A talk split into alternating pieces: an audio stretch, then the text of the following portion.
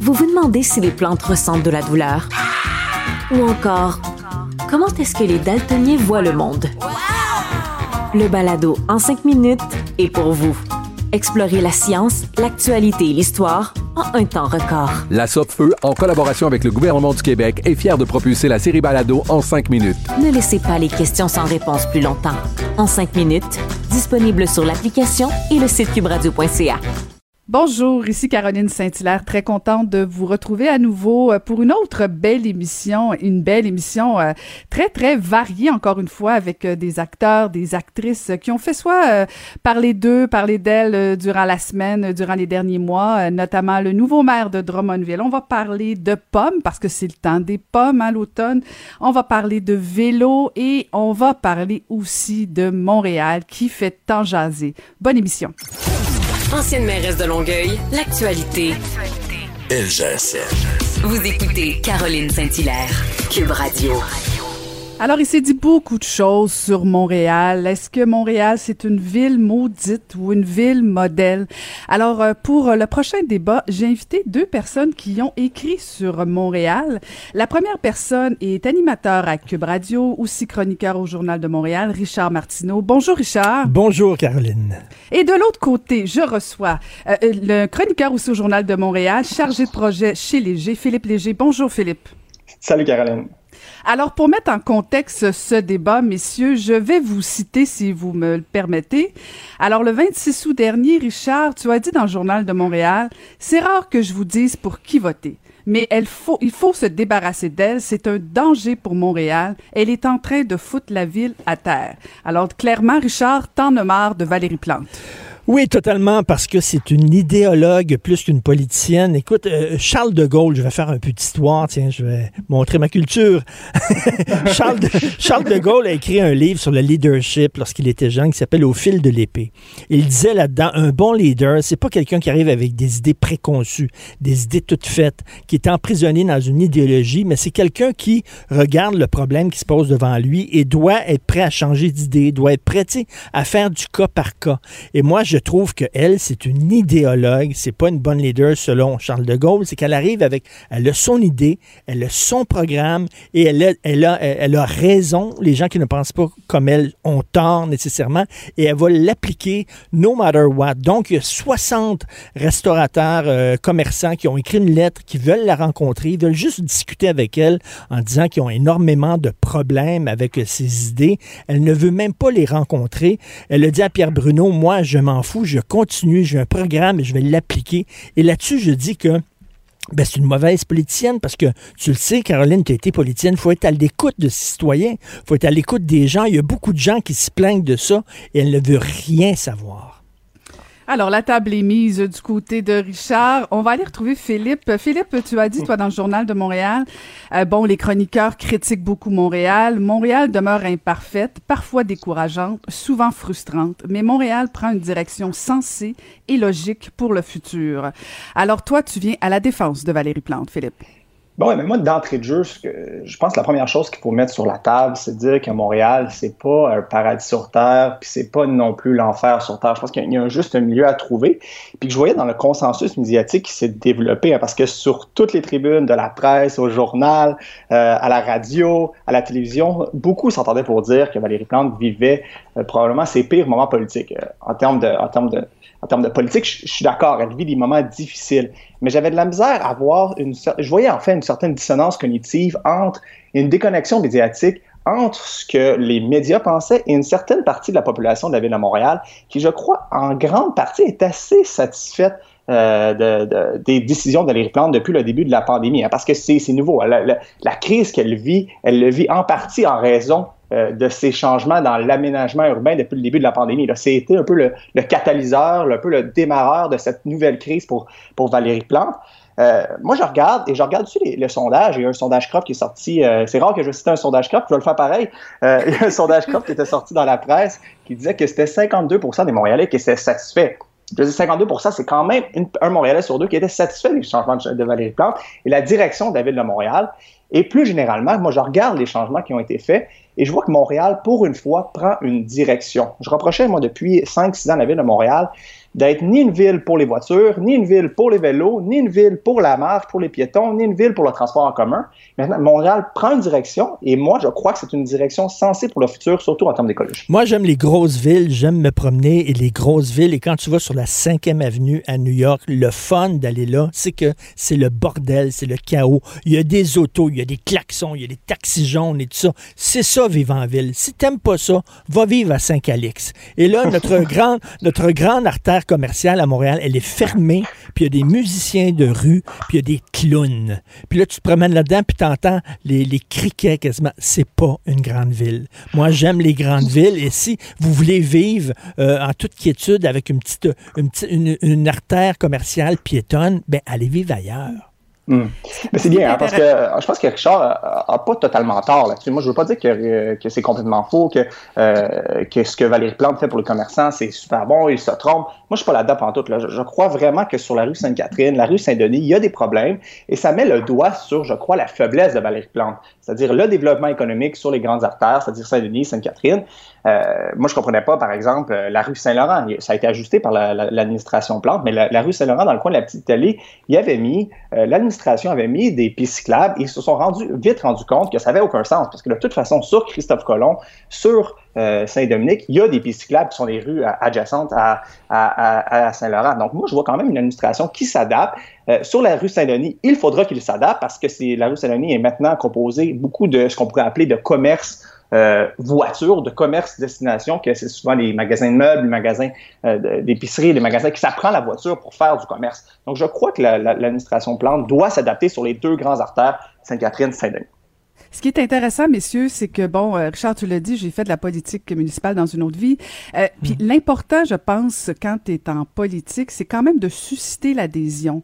Euh, moi, j'admire ça, une politicienne qui dit, voici, j'ai une vision, je m'en vais là. Le problème, je pense, et vous me direz si j'ai tort ou j'ai raison, c'est qu'on sent pas nécessairement d'adhésion de la population. Philippe ben, faisait référence à 52% de la population. C'est vrai, mais Montréal est une île. Montréal a besoin aussi des banlieues, a besoin que les gens ait envie de venir à Montréal. et, le, discours, je pense, que a changé. C'est très, très, très Montréal. Et c'est comme si Montréal n'était plus la métropole. Et juste, Caroline, tu, disais, tu disais effectivement, elle a, elle a puis euh, Philippe le disait, elle a, elle a, une idée, elle a une vision. Elle l'a dit, hein, j'ai été élu pour réaliser ma vision.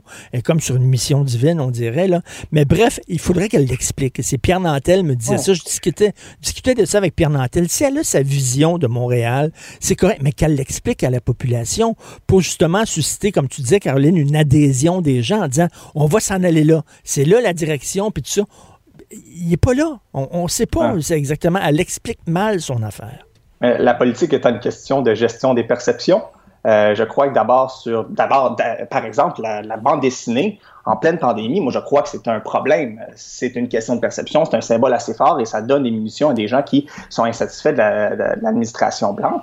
Par contre, je, te trouve un peu dur là-dessus, Richard, parce que je crois que Projet Montréal, euh, c'est une formation politique qui, est controversée, on le sait, là, existe depuis 2004. Puis je crois que depuis 2004, et Dieu sait, ils ont eu des tribunes, ils ont eu de la place dans les médias pour en parler. Euh, je crois que Projet Montréal, on les connaît, on sait ce qui les anime, on sait ce qu'ils croient, on sait à ce qu'ils ne croient pas, on sait ce qu'ils veulent faire de l'aménagement urbain Et moi, je vois depuis 2017, au moment où la population a donné un mandat à Valérie Plante, c'était assez clair que euh, ben, c'était un mandat pour mettre en place ces différentes mesures, notamment transport euh, oui, oui, mais il faut, il faut que tu vois, écoute, regarde les commerçants, là. Ils ont eu plein de travaux en 2016 euh, devant leur commerce. Puis si tu le sais, là, Philippe là, et Caroline, des fois, on ouvre la rue pour les tuyaux, on, on met les tuyaux, les égouts, on ferme la rue, puis là, on a, là, c'est le gaz après ça. il faut réouvrir la rue pour le gaz. On dirait que ces gens-là ne se parlent pas. Donc, ils, ils, sont passés à travers ça. Après ça, la pandémie les a frappés de plein fouet, le confinement, tout ça. Là, ils émergeaient.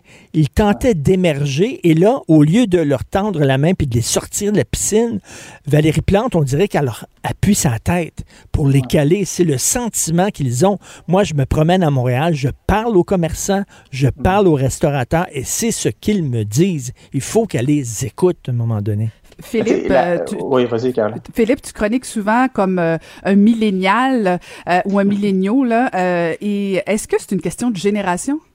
Mais je crois, dans le sondage que je faisais référence, euh, la, popularité, de la, satisfaction plutôt, pas nécessairement la popularité, était en haut de 60% chez les 18-34 ans. Donc, c'est sûr que pour les changements qui ont été faits dans la ville, chez les 18-34 ans, ça vise cette clientèle-là. Les gens qui se déplacent en vélo, les gens qui se déplacent à pied, les gens qui prennent le transport en commun, c'est souvent des gens qui sont un peu plus jeunes, qui ont un peu, un peu moins de moyens, qui ont souvent une voiture par ménage ou sinon ils n'ont pas de voiture. Donc c'est sûr que ces changements-là les concernent et ils sont favorisés par ces changements-là. Les gens qui ont une voiture à Montréal, c'est inévitable, c'est factuel, ils ne sont pas favorisés par le réseau Express Vélo. Là. Mais, mais qu'il y ait un plateau Mont-Royal, moi, je trouve ça fantastique. Je trouve ça, moi, je trouve que euh, c'est le fun que les arrondissements ne se ressemblent pas tous. Et que euh, si tu veux vivre, mettons, avec des commerces de proximité, faire du vélo, etc., il y a un plateau Mont-Royal pour toi, c'est parfait. Mais l'affaire, c'est qu'elle a elle décide d'appliquer la recette du plateau, on dirait pour Montréal au grand complet.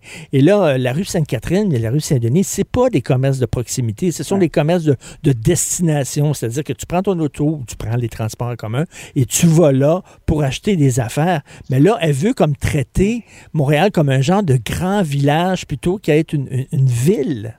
Hmm. Je comprends, mais j'ai l'impression que de qu'est-ce qu'on parle ici, c'est une réalité parmi tant d'autres. La réalité de centre-ville, c'est une, une réalité propre, c'est une réalité auquel Valérie Plante doit s'adresser. Moi, je suis d'accord avec Richard là-dessus. Là. Euh, la rue Sainte-Catherine, le centre-ville, Saint-Denis, il y a des ajustements à faire il y a un moyen de ramener les gens au centre-ville, de ramener la, rue Saint-Denis. Ça fait longtemps que la rue Saint-Denis euh, ne va pas bien et imposer euh, des chantiers en pleine pandémie au, moment que les commerçants euh, en arrachent. Je crois que c'est une mauvaise idée, mais je crois qu'il faut adapter la ville aux différentes réalités. la ville de Montréal, c'est pas une réalité, c'est pas juste la voiture. Je, je crois c'est pour ça aussi c'est une direction sensée pour leur futur. On fait une mobilité qui adapte selon différents secteurs de la ville. Mais, mais, mais, mais on dirait que les chantiers se parlent. Tu sais, ils font des chantiers puis ils voient pas les impacts. Quand tu fais un chantier, tu dis, OK, il va avoir un détour. Voici l'impact qu'il va avoir. D'ailleurs, elle avait mis sur pied son, sa fameuse escouade de la mobilité pour s'assurer que même s'il y a des chantiers, justement, la mobilité va être quand même fluide. On sait que c'est faux. C'est l'escouade de l'immobilité. Et là, écoute, des fois, là, je, prends mon auto parce que j'avoue, je suis un méchant pollueur automobiliste. Ça. Ben, j'ai tellement de, j'ai tellement de rendez-vous dans la même journée que je peux pas faire ça en autobus par métro, je suis désolé, là, je dois euh, rouler. Mais sauf que des fois, il y a un détour, puis là, tu prends le détour, puis ça t'amène sur un autre chantier, puis là, tu tournes en rond, et sais-tu quoi? Un, un, trajet qui te prendrait 15 minutes te prend une heure et là, tu pollues. Là, tu pollues en masse. Tu pollues encore bien plus que s'il n'y avait pas tous ces, obstacles-là. Ouais, mais ça, ça, ça, m'amène à une dernière question pour vous, messieurs. Philippe, tu commenceras si tu veux. Est-ce que vous pensez que, que, la gestion justement de la mobilité, que, euh, disons, la gestion ordinaire, disons ça pour faire un, milieu entre vous deux, euh, de Valérie Plante, va lui coller autant que la formule électrique a collé à Denis Coderre? C'est une, grande question. Euh, c'est difficile à savoir présentement parce que ça reste une question de perception à savoir si les conséquences politiques seront très graves avec la mise en place euh, du réseau Express euh, Vélo.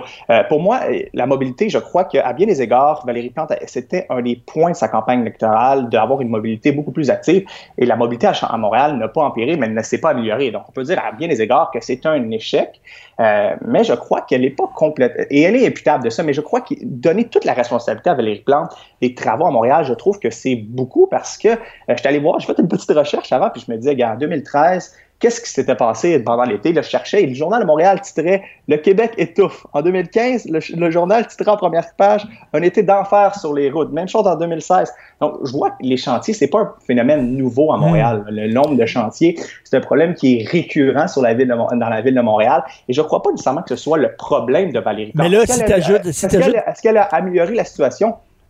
À bien des égards, moi, je serais, extrêmement prudent. non, non, mais si tu ajoutes en plus des pistes cyclables sur les chantiers qu'il y a, tu